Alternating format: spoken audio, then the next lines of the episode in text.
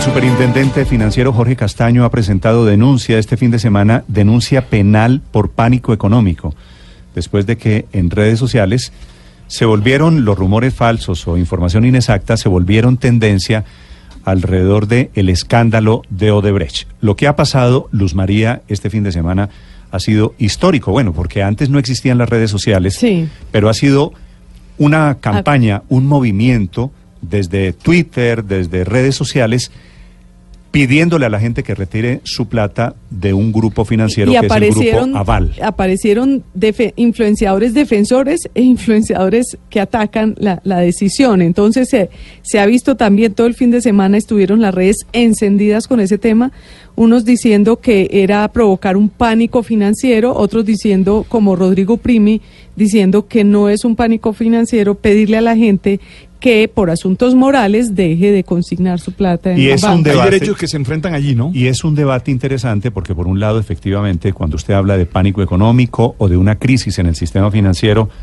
eso nos toca a todos. Correcto. Pero por el otro lado, es cierto, existe el derecho A la de, libre- decir, de decir, yo decido Claro. en dónde tengo mi plata. El doctor eh, Jorge Castaño es el superintendente financiero. Doctor Castaño, señor superintendente, buenos días. Néstor, muy buenos días para usted y su mesa de trabajo. Doctor Castaño, ¿contra quién son las denuncias penales por pánico económico primero? Eh, muy bien, Néstor. Lo que hicimos la semana pasada fue con conocimiento de unos mensajes que estaban circulando en la red social Twitter. eh, unas cuentas específicas, usted sabe muy bien que aquí las cuentas no necesariamente siempre están identificadas plenamente las personas que están detrás de ellos. Sin embargo, los mensajes como hechos relevantes que nosotros identificamos, lo que estaban promoviendo, basados en información inexacta, falsa o verdades a medias, como la queramos ver, incitando a los colombianos para que retiraran y salvaran sus ahorros porque al parecer una autoridad norteamericana iba a embargar por cuenta de los, eh, las investigaciones en los sobornos de Odebrecht los recursos de las entidades financieras aquí en Colombia. Todo eso es absolutamente inexacto, todo eso es absolutamente falso. Entonces, como superintendencia financiera, nuestro deber es denunciar ante las autoridades competentes para que se investigue quién está promoviendo en las redes sociales este tipo de información falsa e inexacta. Y ya luego sucedió lo que ustedes muy bien están mencionando, en que logró convertirse en tendencia, mezclando básicamente dos cosas la libertad de opinión y de expresión, que yo creo que eso es, es, un derecho muy válido, es un pilar fundamental en una democracia como lo que es Colombia. Todos tenemos derecho como consumidores financieros a expresar qué sentimos en nuestras relaciones con las entidades vigiladas o, con, cualquier otro tipo de, de empresa o producto o servicio. Pero lo que no puede pasar es que nosotros permitamos que a través de información falsa o inexacta se quiera persuadir al público para que retire sus ahorros de las entidades financieras, por entre otras cosas porque el que se está afectando no es en cierta forma las personas que se supone que están siendo investigadas. Cuando yo retiro la plata de una entidad financiera, lo que estoy haciendo es eh, específicamente es atentando contra la economía en general, el sistema financiero, la actividad financiera, aseguradora, bursátil, es desde la Constitución desde 1991 calificada como una actividad de interés público. Usted lo menciona muy bien esto en que no necesariamente por tener una cuenta en el banco yo me beneficio, el país se beneficia teniendo un sistema financiero sólido y un sistema financiero estable. Por eso desde la superintendencia somos muy celosos con la institucionalidad. Hemos trabajado fuertemente para que el sistema financiero sea capaz de soportar pero, pero, los doctor diferentes Castaño, escenarios. Le, le propongo que vayamos por partes. Bueno, muy bien. Cuando, cuando en Twitter hay unas niñas especialmente que son eh, Catherine Fulanita, Yubinao eh, y Mafe Carrascal. Mafe Fulanita, y dicen, yo propongo que por razones éticas y morales retiremos los depósitos, por razones éticas y morales, no por una información falsa, uh -huh. retiremos los depósitos de tal banco, ¿eso es delito, eso es pánico económico? Pues en cierta forma la motivación que ellas están teniendo, yo no soy, digamos, eh, abogado penalista, pero en, desde el punto de vista del técnico de la superintendencia financiera, a mí me produce exactamente el mismo efecto, tratar de promover en una red social incitar a las personas a que retiren sus ahorros del público basados en que existen unas sanciones por soborno o por cualquier otra consideración que esto sea. Porque, porque, como lo digo, Néstor, lo que respalda el ahorro del público en una entidad financiera no es el accionista en cierta forma. Lo que respalda el ahorro del público, las platas que están en las cuentas de ahorros, en las cuentas corrientes, son platas que están respaldadas por los activos de la misma institución financiera. ¿Cuáles activos? Inversiones en deuda pública, eh, créditos eh, a las familias, créditos a las empresas.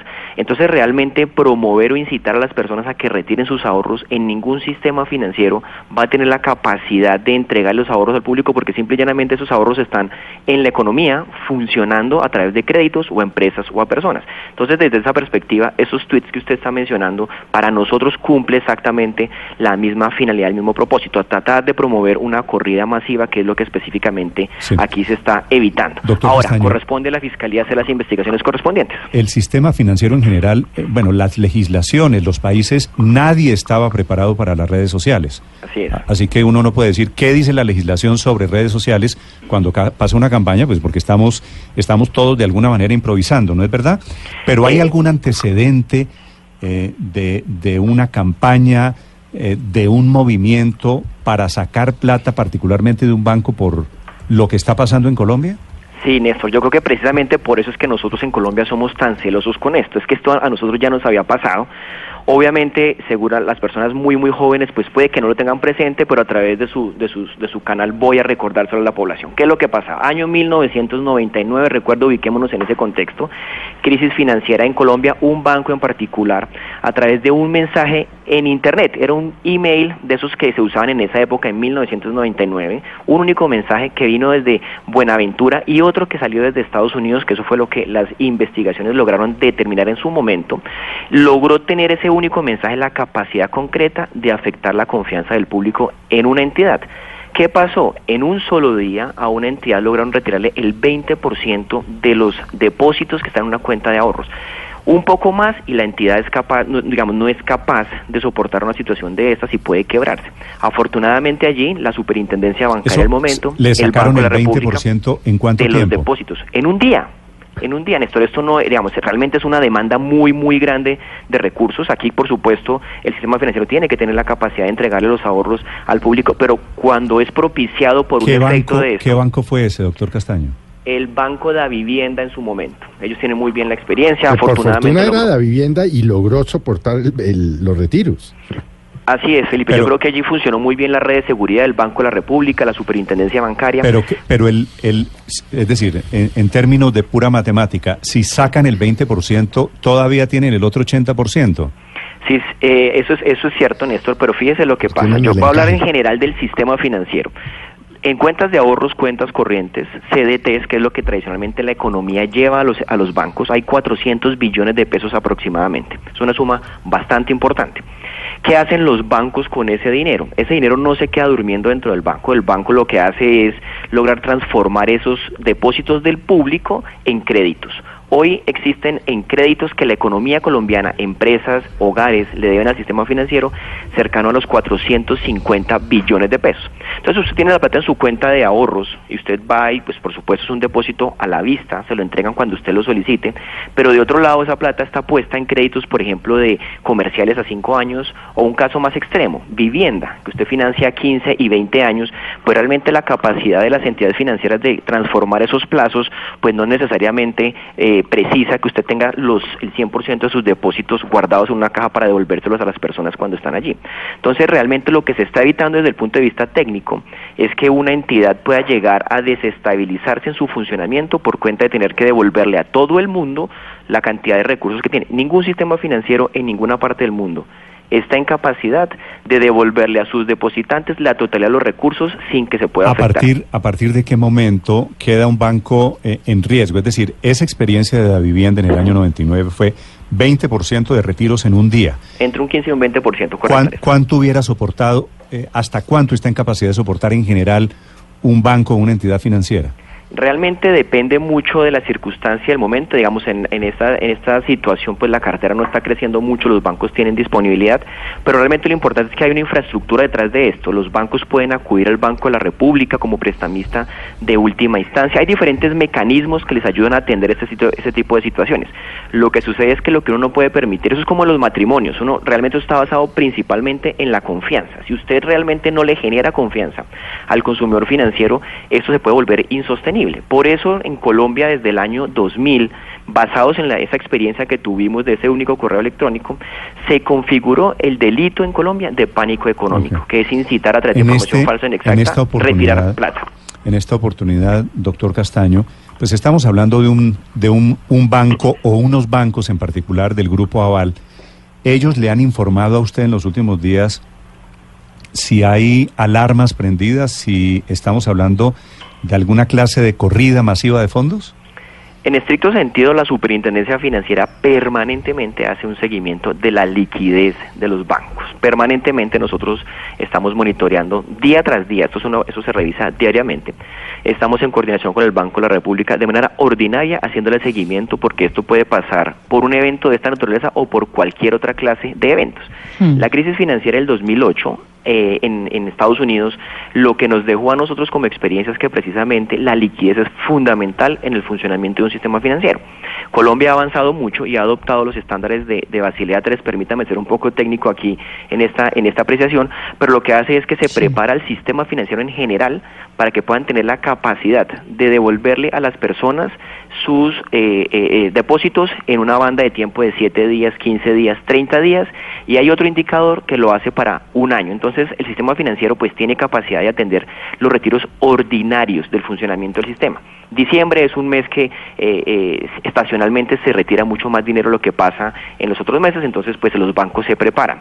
Lo que sí no es, eh, lo que sí no necesariamente puede suceder es que se haya retiros extraordinarios o masivos, que es lo que se quiere evitar con este la tipificación de este delito, pues básicamente es una situación mucho más extrema y mucho más difícil. Entonces, cada banco tiene su medida, se hace un monitoreo permanente, por supuesto con Grupo Aval como con todos los bancos estamos monitoreando día a día el cumplimiento y el momento en que tengamos alertas, pues hay una institucionalidad que está allí para eh, atender esos requerimientos. Pero la idea es evitar que eso se materialice. Superintendente, pero ¿por qué no le cuenta al país qué riesgos tiene el Grupo Aval si las investigaciones en Estados Unidos llegan a prosperar?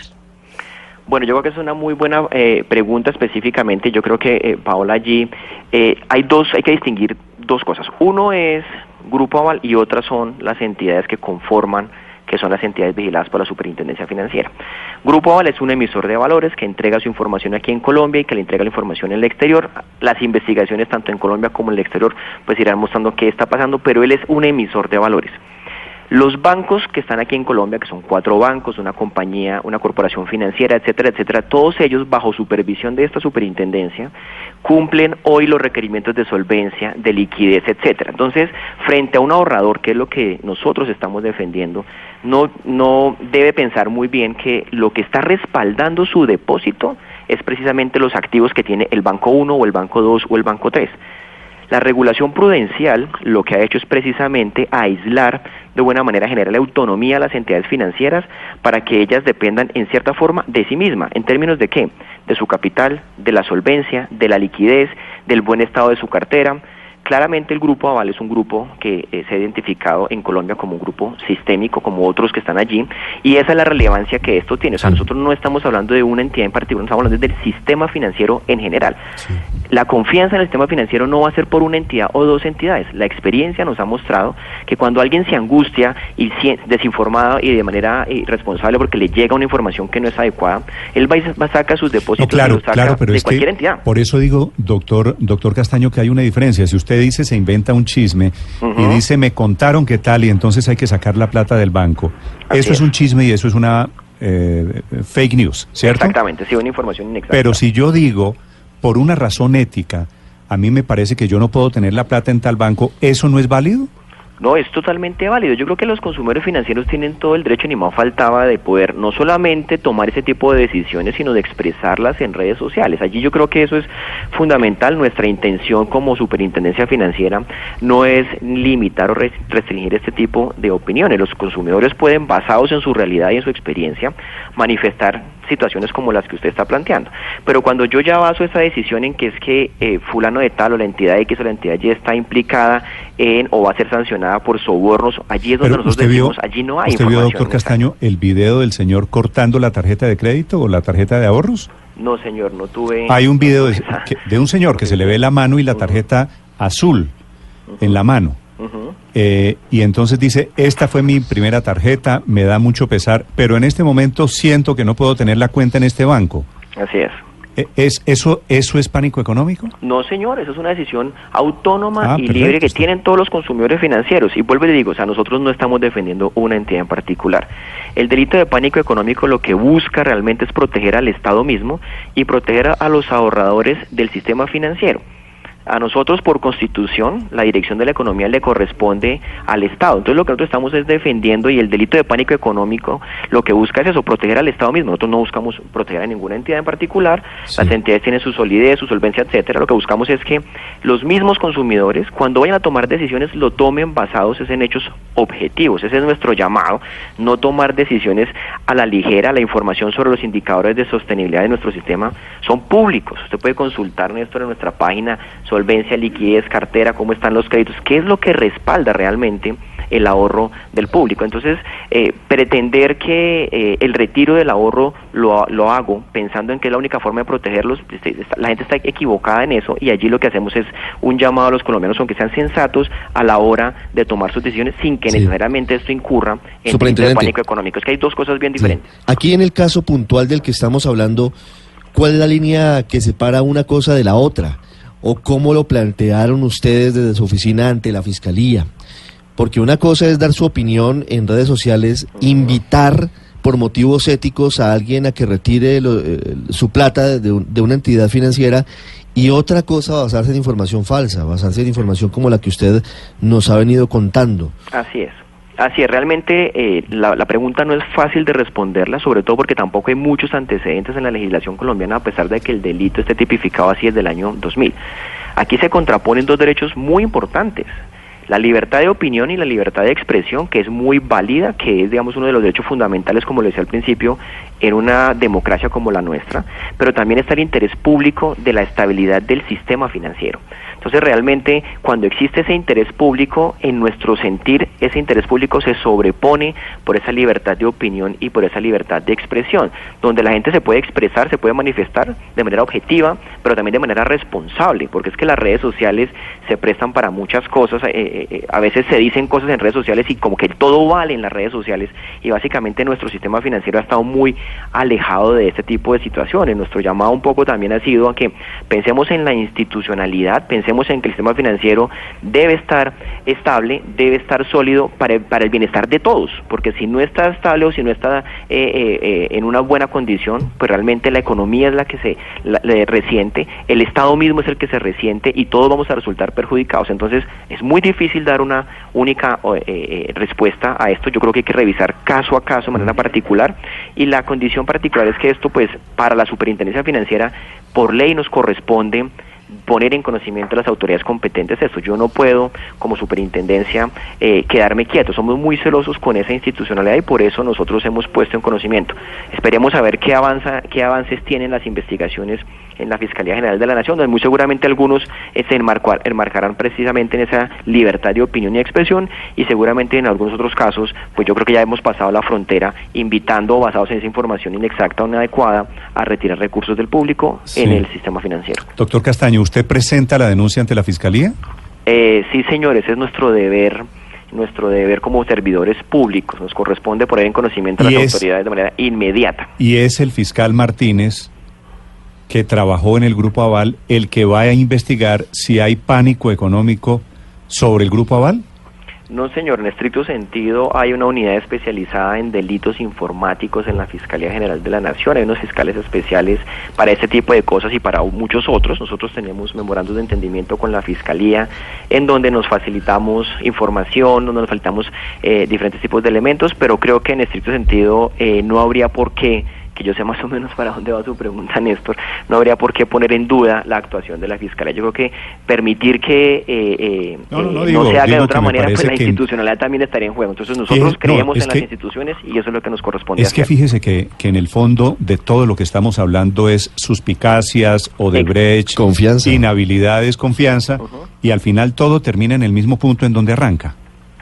Así, así es, Néstor. Yo creo que eh, yo quisiera poder separar la discusión de, ideológica, eh, política, porque nosotros lo que estamos haciendo es de una naturaleza absolutamente técnica.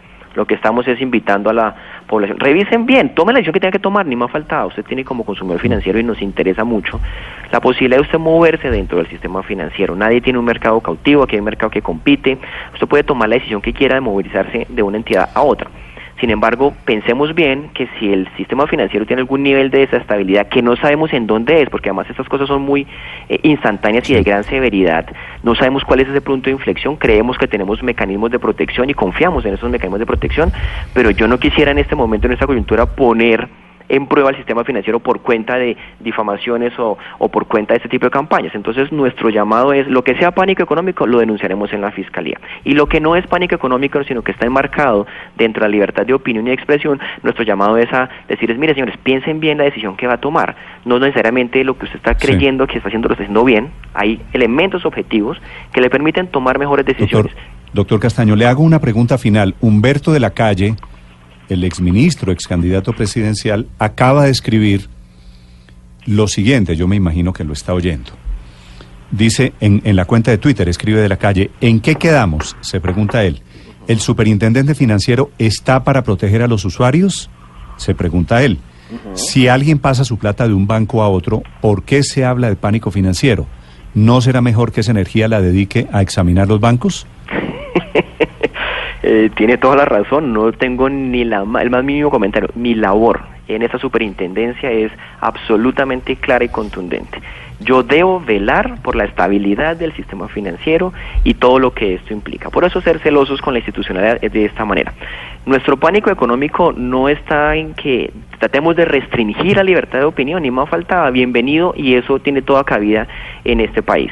Lo que nosotros no podemos permitir es que por los tintes políticos o ideológicos estén haciendo una masa basados en informaciones falsas para que la gente atente contra el sistema, porque si se atenta contra el sistema estamos atentando nosotros contra nosotros mismos. Entonces, básicamente, ese es mi deber, el delito de pánico económico al que protege es al Estado, no protege a ninguna entidad en particular y protege a los ahorradores del sistema, al consumidor, al ahorrador, al inversionista. Él es el que se va a ver perjudicado si no toma una decisión adecuada. Ni más faltaba que ese es mi deber y lo cumplo con toda satisfacción y con toda responsabilidad.